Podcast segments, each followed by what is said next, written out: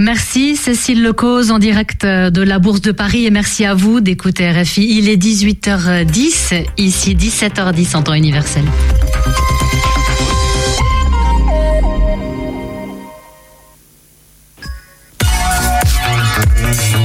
Radio G. 101.5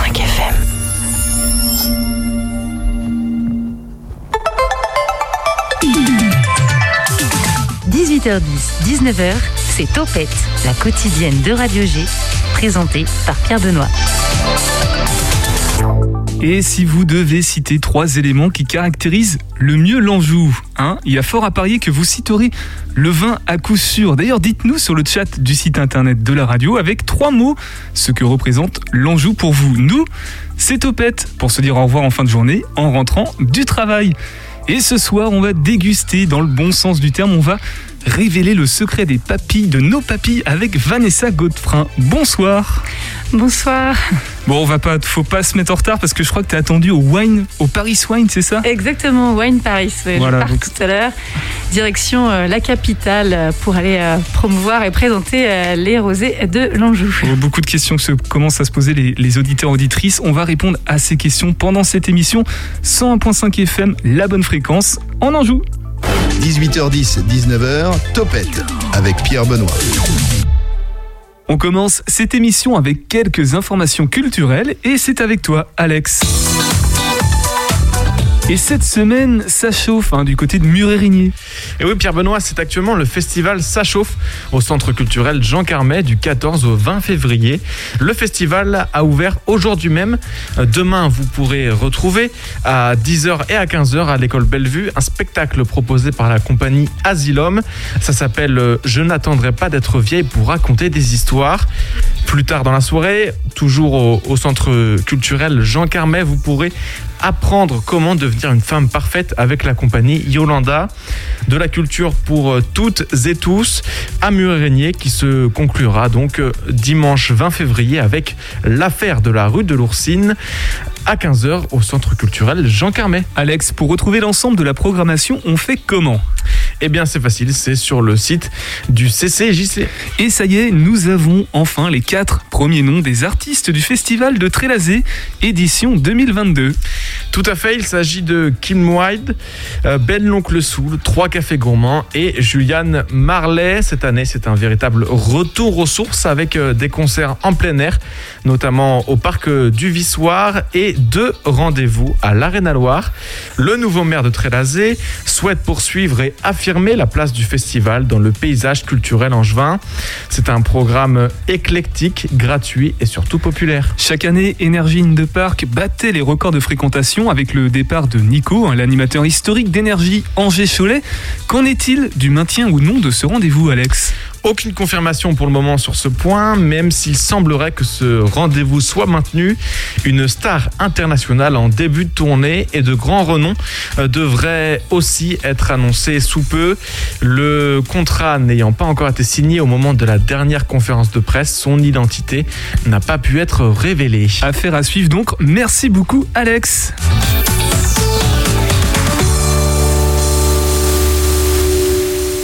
L'ardoise, les rayons et le Carnon, c'est ce que nous dit Yann sur le site internet, sur le chat du site internet pour représenter l'Anjou. Laissons place à notre invitée de ce soir, Vanessa Godefrin du Secret des Papilles. Elle va nous dire c'est quoi ces trois mots à elle. L'invité de Topette sur Radio G. Rebonsoir Vanessa. Toujours en train de sourire. Ouais, je suis assez euh, émue d'être là ce soir. En fait, je vous remercie pour l'invitation. Voilà, c'est nous qui sommes euh, émus. Donc toi, Vanessa, tu es la jeune femme dynamique et entreprenante qui porte fièrement les couleurs du vin en Anjou, et enfin en Anjou de l'Anjou, mais qui va jusqu'à Paris pour les pour les défendre avec ton rôle. Alors c'est pas dans ce cadre-là, mais tu as aussi un rôle d'ambassadrice. Tu fais des, tu proposes des immersions œnologiques. Et tu as même une chaîne YouTube qui s'appelle Les Carnets du vin de Vanessa. Tu es aussi jury dans des concours viticoles, conceptrice d'un poster. Là, j'ai mis trois points de, de suspension parce que la liste, elle est encore très longue. Si toi, Vanessa, tu devais te présenter avec trois mots, ce seraient lesquels? Euh, le premier, ce serait passionné. Parce que, en fait, ce qui fait que je fais tout ce que je fais, c'est juste parce que j'en ai envie et que j'aime vraiment ce que je fais.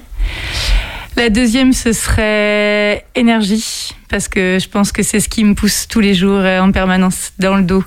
Presque comme un espèce de trac quotidien qui viendrait et qui te pousserait pour dire allez, vas-y, mais ça va le faire et ça va être chouette. Et peut-être euh, la troisième chose, bah, ce serait le mot vin, bien évidemment. Alors, passionné, énergique et vin, ça, ce sont les trois mots qui te caractérisent euh, pour toi. Et si tu devais donner trois mots, du coup, pour caractériser l'Anjou, ton Anjou natal, j'imagine? Mon Anjou natal, ce serait quand même euh, la Loire, bien évidemment, le fleuve, les forêts. Et je suis prêt à parier que le troisième mot, ça va être le même, non Exactement. Le vin, dis donc. Oui, parce qu'on ne l'a peut-être pas précisé, en tout cas les auditeurs auditrices ne l'ont peut-être pas bien saisi. Euh, tu as créé euh, le Secret des Papilles qui propose du coup de, de s'initier à, à la dégustation du vin, à émerveiller nos papilles, justement en découvrant le vin de nos terroirs. Et ça, on va en parler pendant notre émission. On tease les auditeurs auditrices. Tu connais Greneville ou pas, Vanessa? C'est un petit peu plus sonore, il y a moins de vignes dans, ce coin de l'Anjou. On va t'y emmener avec Camille qui va nous faire découvrir euh, ce petit village sympa sur les bords, alors que je me trompe pas, je crois que c'est la Mayenne qui passe là-bas. C'est l'Anjou avec Camille tous les lundis dans Topette. Envie de partir en vadrouille? Viens, je t'emmène avec moi.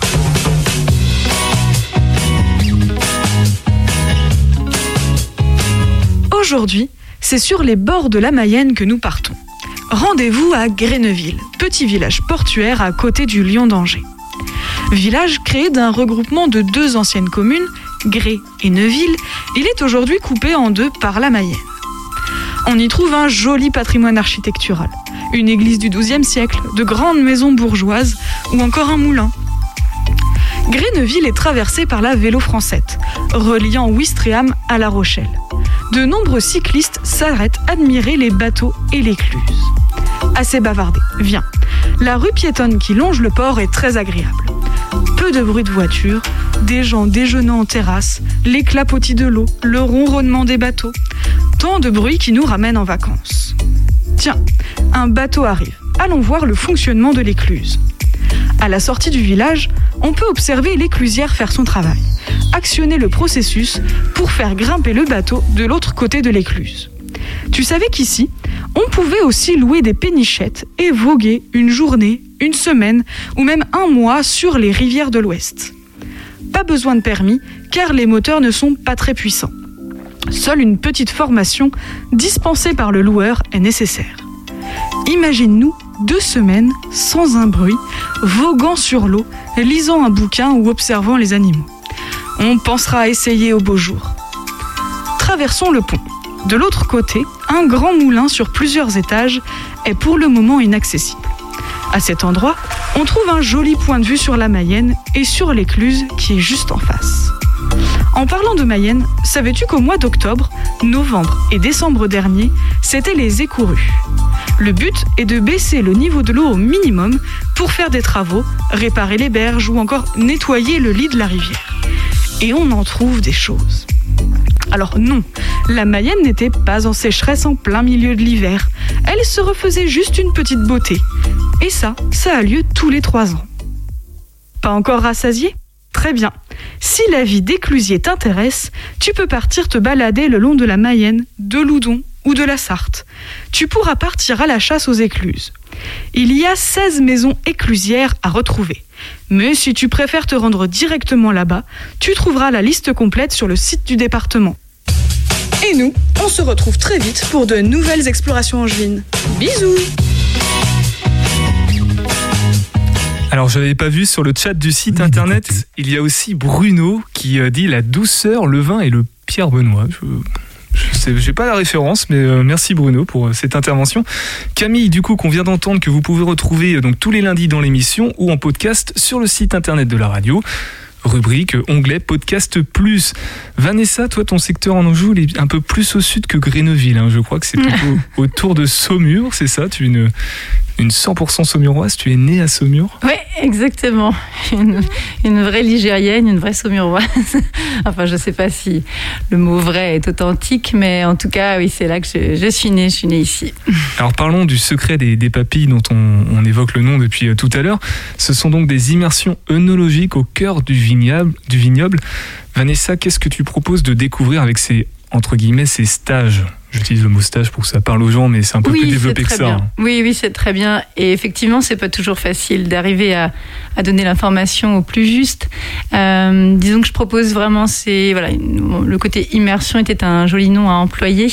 Euh, c'est vraiment de se baigner un peu dans le vin, même si euh, c'est pas toujours la meilleure des phrases, mais en même temps, c'est quand même ça, c'est d'essayer de s'imprégner euh, de la nature et de comprendre tout ce qui se passe un peu aussi à l'extérieur, parce que le vin a beau être le vin, en réalité, il est d'abord euh, l'œuvre de Dame Nature, et c'est ça qu'il faut arriver en fait à comprendre au départ pour pouvoir euh, tout simplement lire et accéder à la lecture du vin.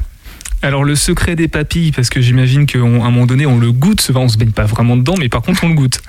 Ouais, j'ai pas d'assez grande baignoire pour mettre tous mes petits clients, mais bien évidemment, on va plutôt le goûter. Et euh, du coup, la, la- c'est de faire découvrir la spécificité, d'une cuvée à tout à chacun, c'est ça Comment tu t'y prends pour euh, émerveiller, pour éveiller ces papilles-là justement?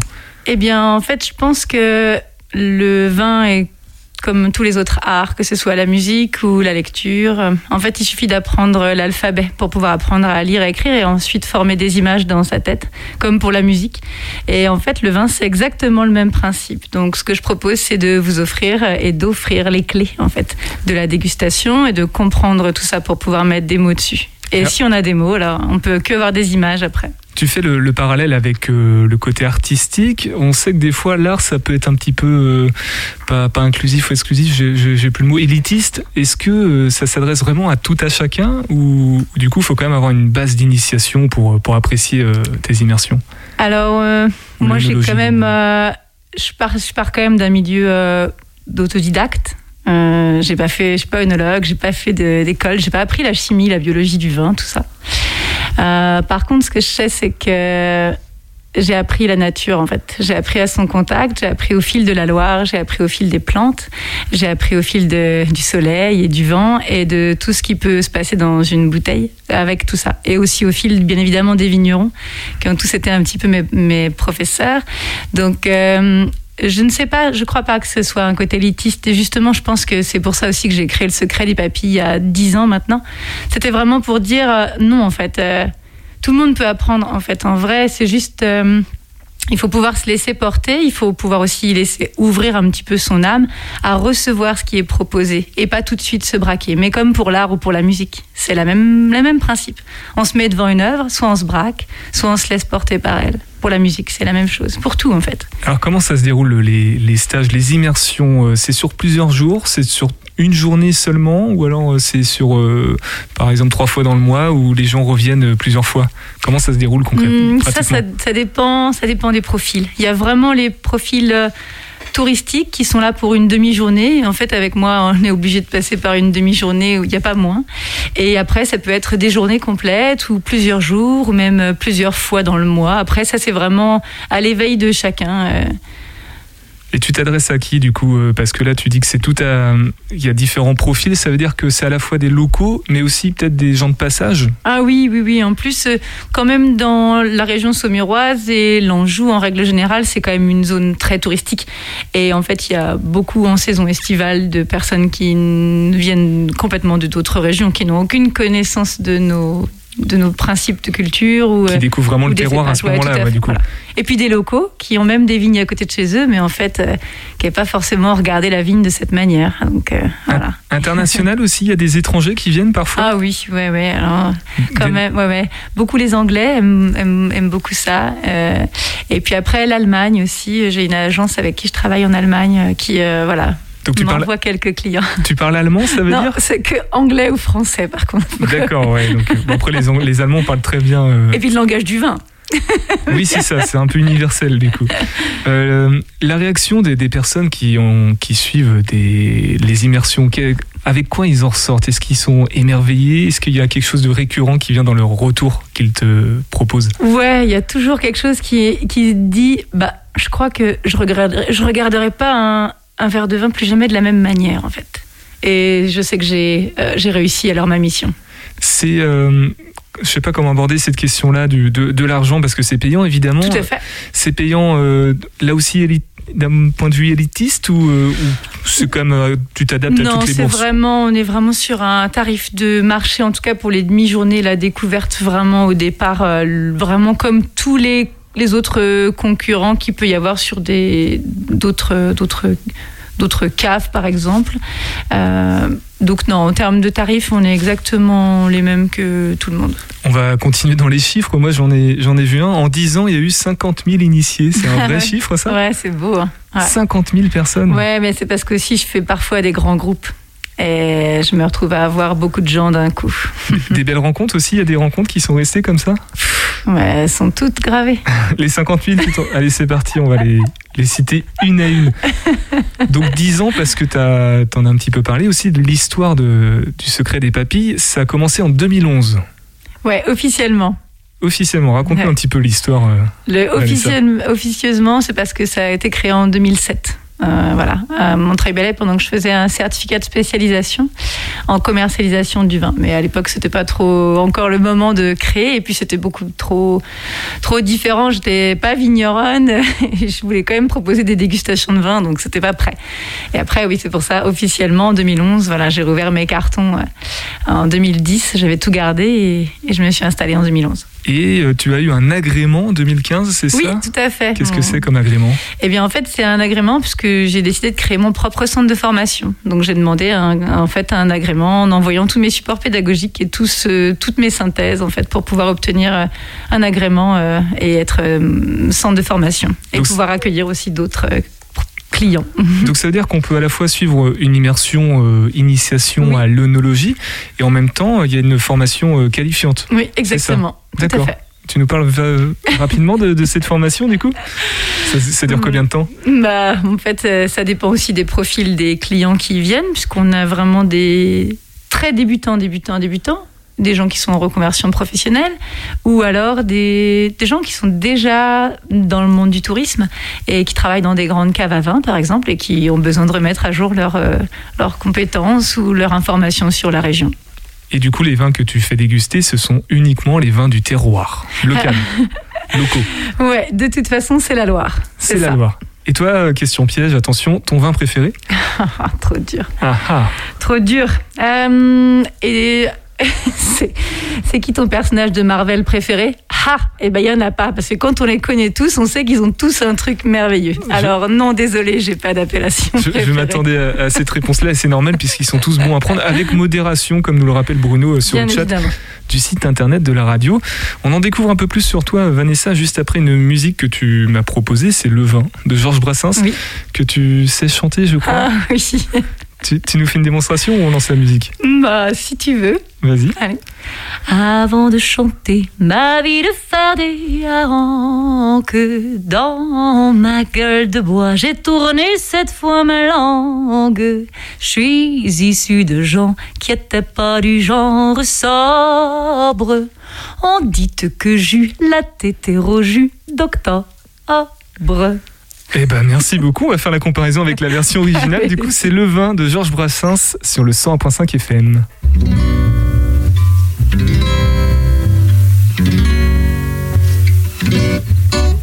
avant de chanter ma vie de faire des harangues dans ma gueule de bois.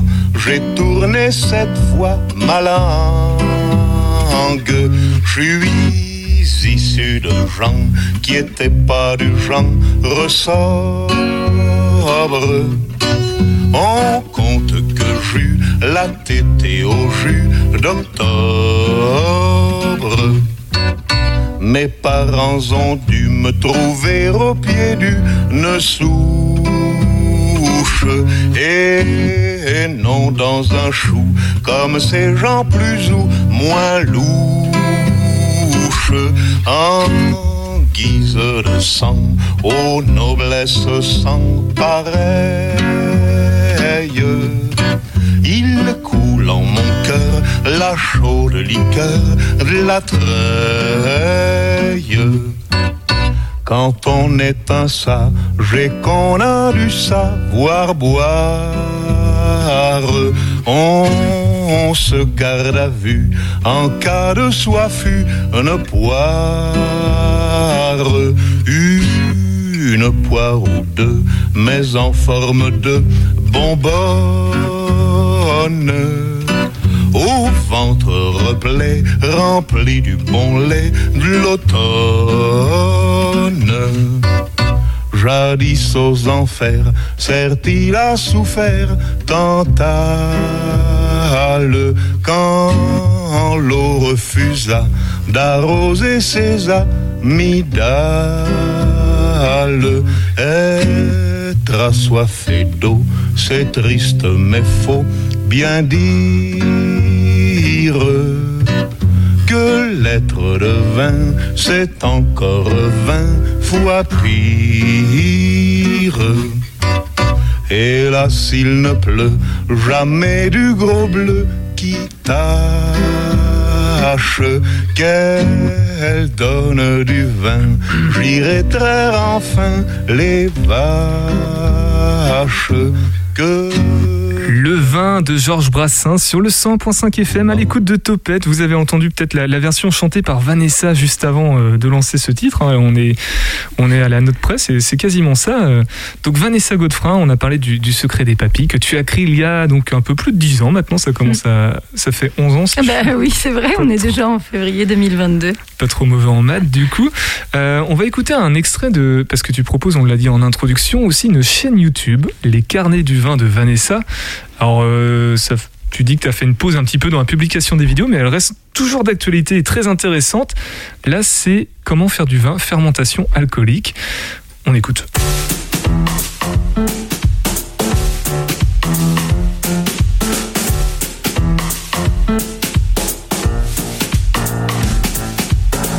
Pinceau, pépin, pulpe, peau, pruine, pédicelle, pédoncule, voici les éléments qui composent le raisin. C'est facile, hein Ils commencent tous par un P. Et il me faut vous donner le nom de ces éléments pour vous expliquer la fermentation alcoolique. Une FA. Le principe est très simple, il va falloir transformer le jus sucré en vin alcoolisé. Et il va falloir être attentif. Vous êtes prêts?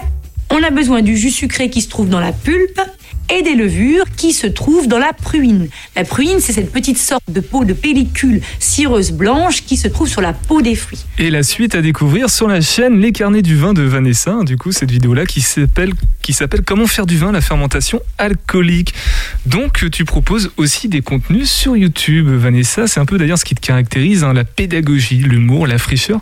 Comment ça t'est venu euh, c'est ce parcours YouTube là? C'est un accident de parcours Euh. ou c'était un choix délibéré? En fait, euh, j'avais j'avais envie d'amener des clientèles plus jeunes en fait au monde viticole euh, parce que euh, on a des stades de dégustation dans la vie. On goûte pas tout de suite euh, des grands rouges. On goûte d'abord différents vins. Et, je m'étais dit que si je pouvais proposer à des publics plus jeunes de comprendre le vin et bien euh, voilà ça les aiderait aussi à consommer peut-être différemment Alors, mission réussie ou pas? Est-ce qu'il y a une, un rajeunissement de, de- des personnes qui venaient euh, faire les immersions ou suivre les formations que tu proposes? Oui, j'ai vraiment, en fait, c'est alors même c'est très, c'est anecdotique et en même temps c'est toujours un vrai plaisir, c'est que j'ai des, des, des parents qui viennent quand leurs enfants ont 18 ans pour venir apprendre le vin avec moi. Et en fait, il y a comme ça, c'est vrai, un peu comme leur baptême de 18 ans. Donc c'est, c'est juste euh, extraordinaire. C'est sympa, ça permet au moins d'avoir une approche différente de l'alcool, à consommer avec modération, justement, on le rappelle, et de pas le voir comme simplement quelque chose pour se mettre dans un état second, mais de l'apprécier d'un point de vue gustatif. Exactement. Euh, Il y a Bruno sur le chat qui dit que tu chantes très très bien. Ah, merci. Et Bruno, il organise un concours de chant, euh, Radiovision, ça s'appelle, et il il te recommande vivement de t'inscrire. Peut-être que tu as des, des chances de gagner. On en reparlera en, en off après l'émission. Euh, Vanessa, je sais pas si je peux donner ton âge, mais tu as moins de 40 ans, ça c'est sûr. Euh, donc tu restes jeune, tu as un long parcours qui s'offre encore à toi, tu as la possibilité, le champ des possibles est ouvert. Euh, mais qu'est-ce qui t'a amené à, à- à faire tout ce que tu fais aujourd'hui Ton parcours avant ça, c'est quoi finalement? Avant, c'est le service, c'est la restauration, c'est quand même le vin. Et à un moment, c'est transmettre, en fait. C'est surtout ça. Et aujourd'hui, je, ne- je ne fais toujours que ça.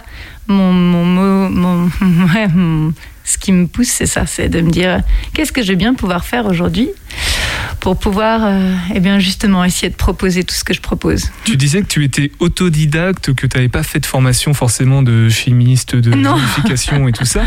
Euh, quel souvenir, tes premiers souvenirs avec le vin, c'est quoi? T'as as déjà eu un- une relation comme ça avec lui depuis très longtemps ouais, mais alors là, du coup, euh, on s'en va super loin. Ah bah oui, mais on est là pour ça. hein. Ah bah ok, alors c'est euh, mes parents tenaient un restaurant, donc euh, j'ai commencé très jeune dans la restauration. J'avais peut-être euh, 12 ans à peu près quand j'ai commencé à faire la plonge et j'avais le droit d'aller avec mon père chercher les, les cubis. On remplissait des cubis pour euh, justement après faire des petites chopines euh, sur le sur les tables du restaurant. Mais voilà, Donc ça, c'est ton premier souvenir avec le vin finalement. voilà exactement. Rassure-moi, tu n'as pas bu du vin à 12 ans quand même. Non, j'ai goûté bien évidemment. Oui, goûter, mais pas avec modération, encore une fois. Euh, on va parler un petit peu de l'ensemble de tes activités, puisqu'on a évoqué ton rôle d'ambassadrice tout à l'heure des vins de Loire. Ce soir, juste après l'émission, et merci d'avoir fait le crochet par euh, Radio G, tu files directement au Paris Wine, un Mhm. grand salon du coup du vin international, je crois. Ouais, exactement. Euh, ce rôle d'ambassadrice, du coup, c'est quoi? Alors, euh, l'une de mes premières missions, c'est de pouvoir promouvoir la Loire dans les écoles de sommellerie de France. Donc, je fais ça depuis euh, 2011 aussi, depuis une dizaine d'années maintenant. Euh, et là, pour le coup, je vais hum, plutôt avoir une, une masterclass. Donc, c'est vraiment une, une partie que je vais animer pour euh, tous ceux qui sont intéressés par euh, la Loire et qui vont pouvoir venir écouter euh, eh bien, euh, ce que j'ai à dire sur la Loire. et, et Vanessa, du coup, tu es aussi consultante, tu fais du consulting. Oui, dit, ça euh, m'arrive. Euh, c'est quoi C'est auprès des, des viticulteurs qui se lancent C'est- à quel niveau que tu fais du Hmm. consulting Il y, en a eu plusieurs. Oui, j'ai déjà eu des vignerons qui viennent. Alors, ils viennent pour. euh, alors, il y, a, il y a plusieurs profils aussi, mais il y a eu du vigneron vraiment pour euh, pouvoir euh, voir les contenus des cours, les vocabulaires pédagogiques, parce que eux, ils sont nés avec un vocabulaire. Et parfois, ils croient que tout le monde le connaît. Et hum, moi, non. Je sais qu'on ne naît pas avec ce vocabulaire. C'est un vocabulaire qu'on apprend. Donc, par exemple, c'est ça. Et puis après, ça peut être aussi euh, euh, des vignerons, au contraire, qui viennent découvrir d'autres euh, profils de vin et d'autres choses qui sont faites. Ouais. Il y a quelque chose d'autre qui est mentionné dans, dans ta page Wikipédia, c'est le fameux poster que tu as fait. Ah. Alors j'imagine que c'est pas une simple affiche qui a des détails précis dessus. Et puis si c'est mentionné, c'est que ça doit représenter quelque chose de- d'important quand même pour toi.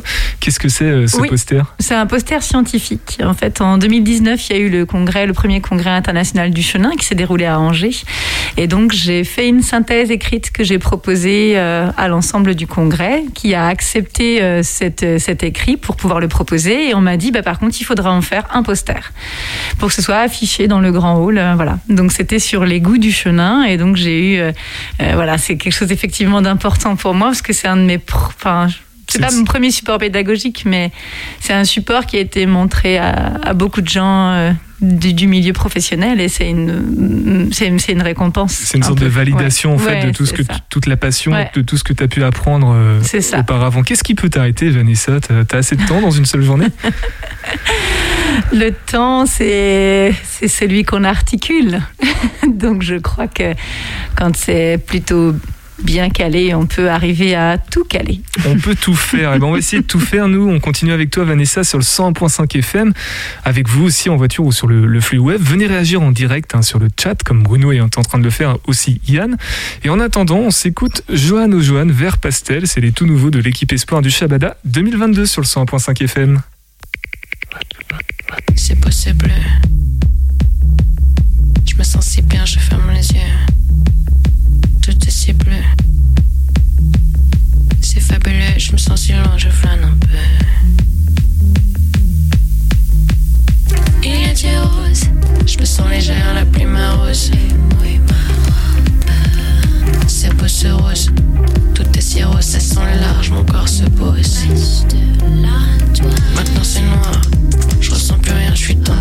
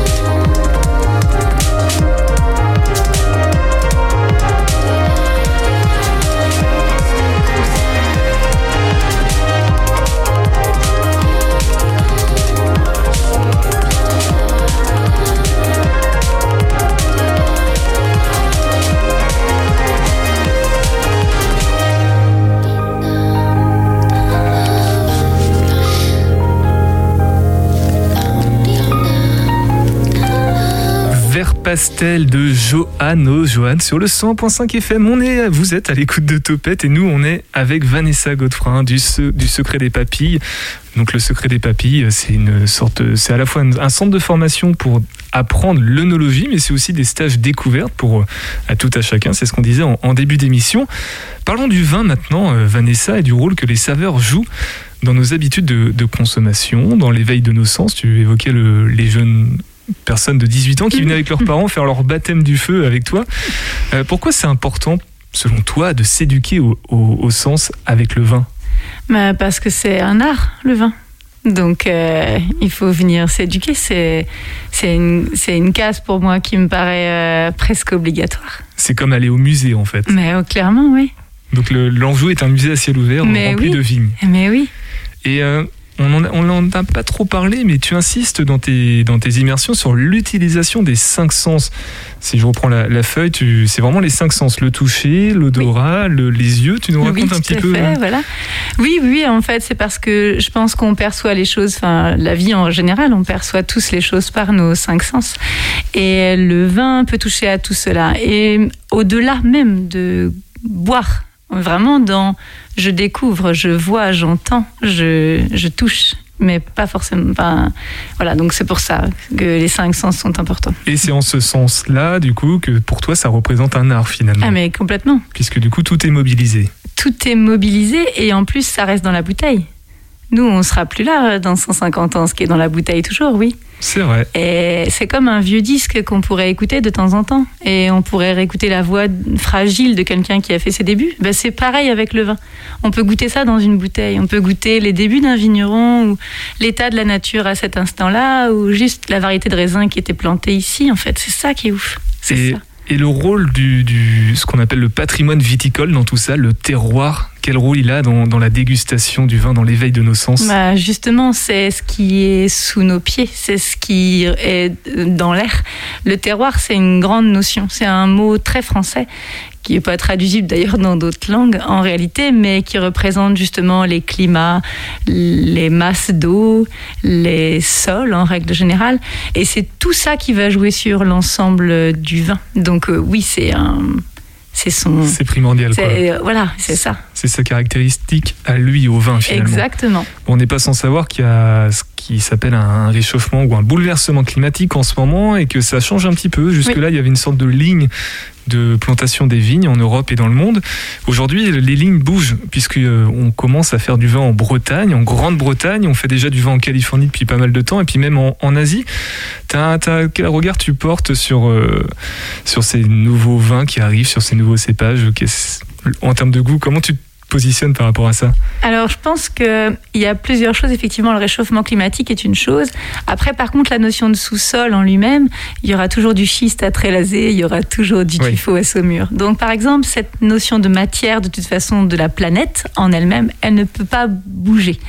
Par contre, après, effectivement, les réchauffements vont et on le voit chez les vignerons, de toute façon, commencent à s'adapter à de nouvelles formes et on retrouve beaucoup de techniques du Sud. Moi, j'ai pu aller me promener un petit peu euh, en France et par exemple, au niveau des palissages, euh, eh bien, euh, en fait, il y a de plus en plus de vignerons dans le nord de la France qui vont éviter les palissages pour justement éviter les ensoleillements trop forts pour ne pas brûler justement les raisins. Chose qui se fait par exemple déjà dans le Rhône notamment. Donc, Donc- il y a des, effets, des efforts qui sont Et ça changera le, ça aura un impact sur le goût, tu penses, sur les saveurs?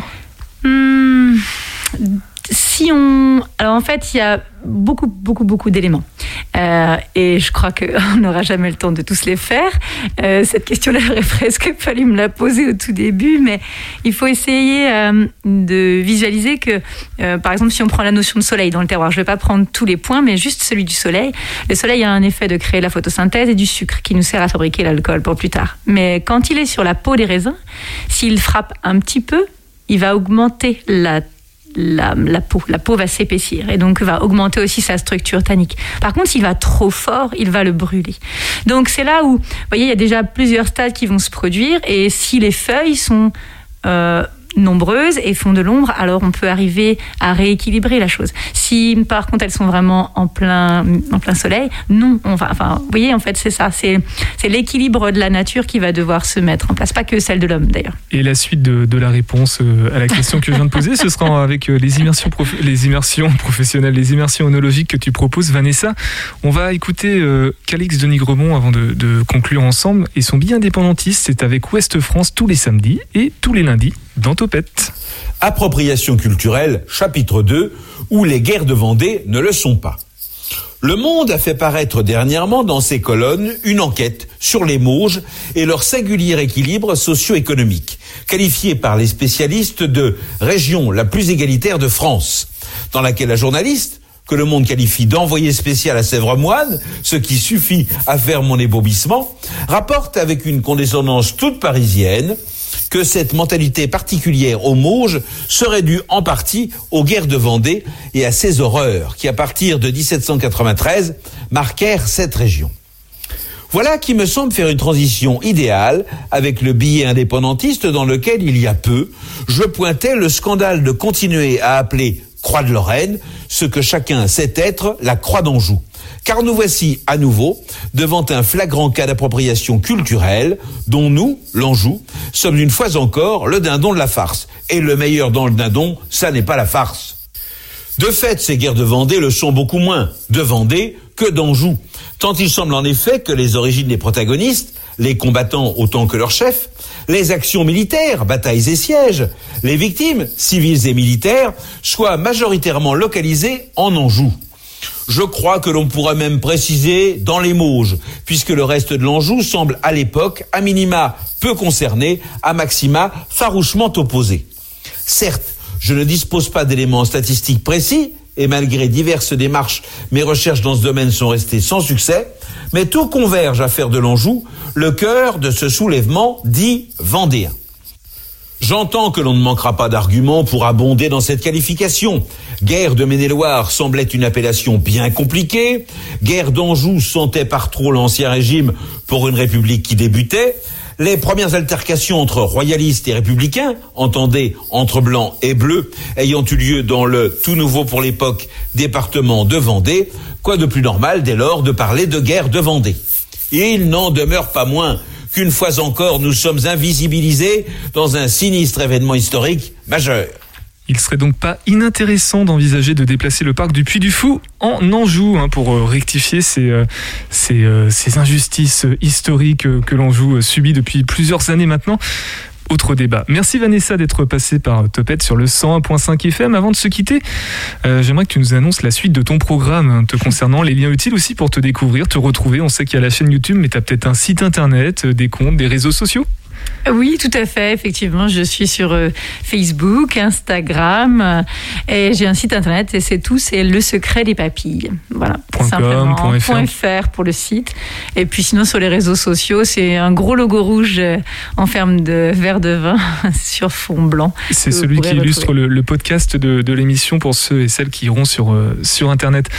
Euh, je te laisse peut-être le, le mot de la fin pour dernier une info qu'on aurait oublié de donner ou un conseil pour euh, l'éducation euh, au, au goût, à nos sens euh, avec le vin, à nos auditeurs, auditrices. Ah, S'il en faut qu'une, ça va être pas facile, mais euh, apprenez. c'est tout ce qui va vous aider à arriver.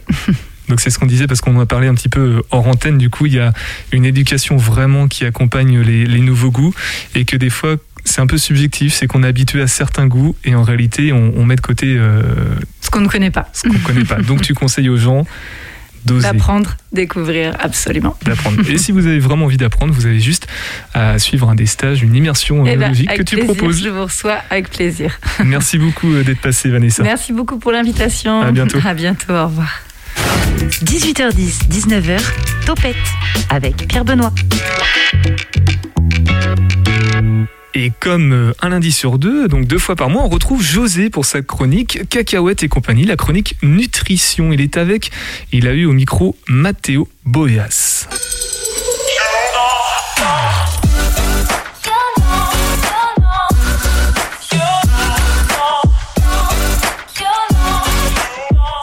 Cacahuètes et compagnie.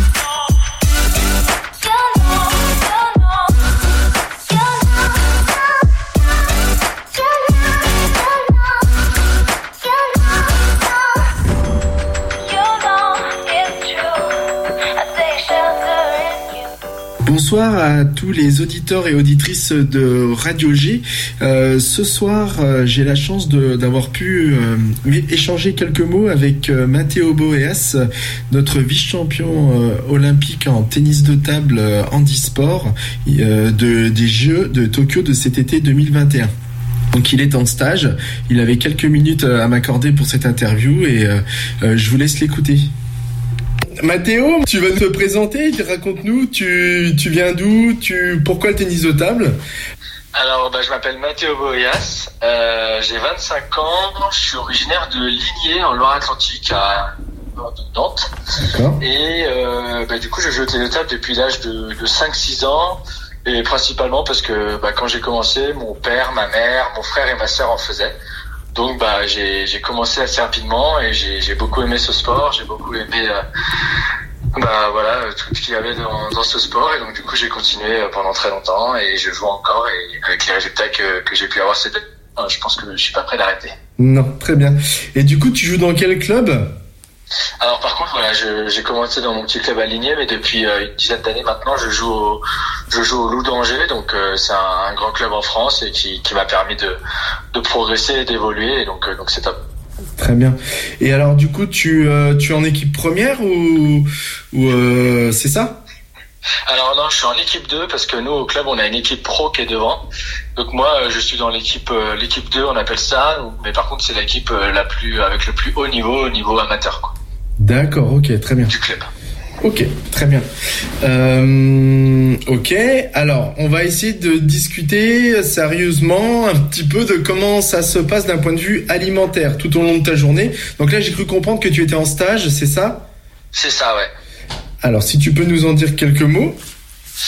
Euh, ben, au niveau alimentaire, bah, moi c'est assez simple. Euh, je suis pas quelqu'un qui mange beaucoup beaucoup le matin, mais euh, par contre quand j'ai entraînement ou que j'ai compétition, je m'oblige à manger parce que bah voilà c'est indispensable pour avoir euh, de l'énergie nécessaire bah, pour faire mon entraînement ou pour faire ma compète dans les meilleures dispositions. D'accord, donc ça ressemble à quoi ton petit déj ces jours-là?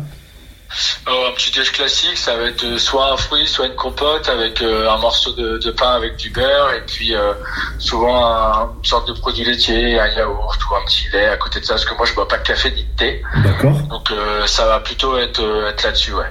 Des fois un petit jus de fruits mais pas pas nécessairement. Et si, et ce que je fais aussi tous les matins, euh, avec petit déjeuner ou sans petit déjeuner, je bois toujours euh, 50 centilitres d'eau environ euh, dès le réveil, parce que bah voilà, je sais qu'on se déshydrate euh, la nuit forcément, et donc euh, bah voilà, je réhydrate mon corps euh, dès le réveil, comme ça il est en forme. Et histoire de bien reprendre une nouvelle journée en pleine forme. Exactement. Très bien. Euh, bah, c'est parfait tout ça. Et après, tout au long de la journée, ça se passe comment? Après, alors moi je, je mange très peu entre les repas, je suis pas quelqu'un qui grignote beaucoup. Donc euh, je vais pas forcément de prendre de, de collation ou de goûter à 10h ou à 16h. Ça peut arriver mais c'est assez rare. Mais alors par contre après bah, les repas euh, ça va aussi dépendre euh, bah, si j'ai entraînement l'après-midi ou si j'ai des matchs. Euh, pour ce qui s'agit de de si un midi où j'ai entraînement l'après-midi, je vais essayer de, de bien manger, Euh, c'est-à-dire voilà avoir euh, des féculents, souvent euh, une viande ou, ou un poisson, des fois un petit peu de légumes. Voilà, j'essaie de manger, on va dire à peu près équilibré quand même euh, le midi.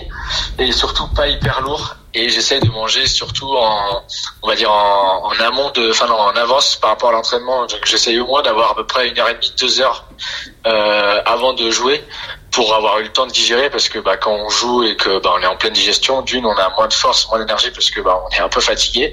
Et puis en plus on est plus lourd. Donc euh, donc voilà. Et euh, et après si je suis en compétition par contre euh, là ça va être un petit peu différent parce que bah, on joue on a tendance des fois à jouer euh, on va dire de manière rapprochée. Et donc ça va plutôt être de petite quantité par petite quantité donc euh, voilà euh, manger euh, une petite barre de céréales puis après à midi manger un sandwich et puis peut-être prendre le dessert après le match. Enfin, ça va vraiment être différent et puis ça va aussi dépendre de, de la faim parce que bah, selon les compétitions s'il y a le stress pas le stress qui entre en jeu bah forcément on a moins faim etc donc euh, ça va plutôt se, se passer comme ça D'accord, ok. Donc ça, ça diffère quand même le jour de l'entraînement le, que le, du jour de match. Ouais, ouais, bien sûr. Ouais, ouais, ça. Bah, d'une, on mange pas forcément les mêmes choses parce que bah, quand on est en match, on n'a pas forcément la possibilité de manger, euh, on va dire, un repas avec euh, de la viande, euh, des, des haricots ou des pâtes, ou des trucs comme ça. Ça peut être des fois des, des sandwichs ou on va dire des, de la bouffe un peu moins bonne. Donc euh, on est voilà, on, ouais, je mange, je mange un peu moins et donc c'est ouais, c'est quand même différent. D'accord, ok. Euh, Est-ce que tu as été conseillé euh, autour de toi? Est-ce qu'il y a un peu le, le staff du club qui, qui vous conseille ou pas? Non, non, moi là-dessus, je, je suis quand même assez autonome. Après, on en parle un peu avec euh, celle qui fait ma préparation euh, physique, parce que bah, elle a des, elle a un petit peu de, de données là-dessus et, euh, et elle s'y connaît un petit peu. Euh, donc euh, voilà. Après, bah, je, je sais à peu près comment ça fonctionne euh, le sport. Je sais ce qu'on a besoin d'avoir dans, dans le corps, etc. Donc euh, voilà, je, je pense faire à peu près attention euh, là-dessus. Et puis, bah, autre chose, c'était la, la veille euh, d'une compétition, on va dire euh, importante, même si elle n'est pas forcément importante. C'est d'éviter de manger quelque chose de de très lourd, on va dire, parce que bah, la nuit, euh, en digérant, on va utiliser euh, pas mal de bah, de calories en, en, bah, en digérant le voilà si on mange une pizza ou quelque chose comme ça alors que manger des pâtes ou quelque chose de plus léger bah le voilà le corps va va, va moins solliciter euh, tout ça et donc euh, on sera plus en forme le lendemain Et du coup, tu l'as, tu l'as vraiment testé. T'as vu que tu te sentais mieux en faisant attention la veille? Ouais, ouais, voilà, c'est ça. Alors après, des fois, bah, si je sais pas, je suis des, chez des amis et des fois, ça peut arriver que je mange pas forcément très bien la veille d'une compétition. Mais euh, oui, oui, bah, de toute façon, euh, quand on mange un peu léger euh, et qu'on boit pas d'alcool, le lendemain, on est forcément mieux et on bouge mieux et on se sent mieux dans notre corps. quoi. Comme on dit, c'est du bon sens. Exactement. Voilà.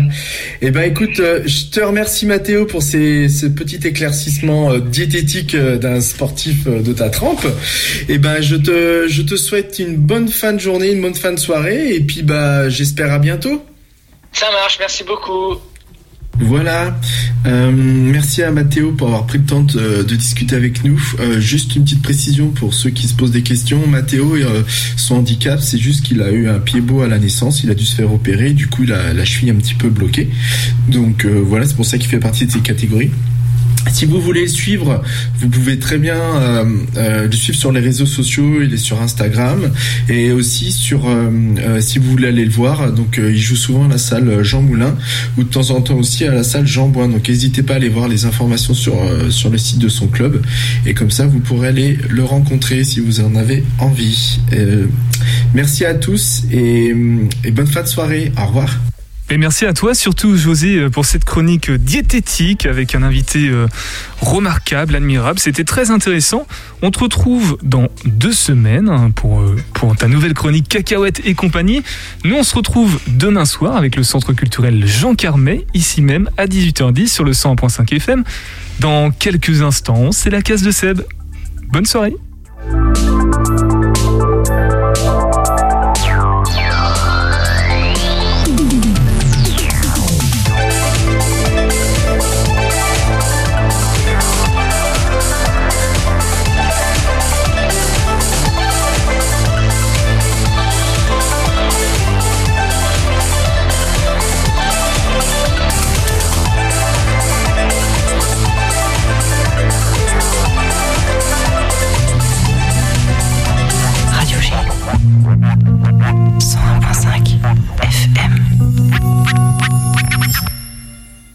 Nous sommes le lundi 14 février 2022. Il est 19h sur le 101.5 de Radio G et l'heure que vous voulez si vous écoutez ce podcast sur le www.radio-g.fr. C'est l'heure de la case de Seb. Au programme de ce soir, du love, de la fesse, du mal presque alpha, des trucs bizarres et un peu de science-fiction et d'autres trucs, avec aussi une interview. Attention, générique. Sauvez-vous tous Nouvelle urgente. Batman au micro. Avis à tous nos amis. Message extrêmement important. C'est capital. C'est palpitant. Assez de superlatifs, Batman. Et venons-en au fait.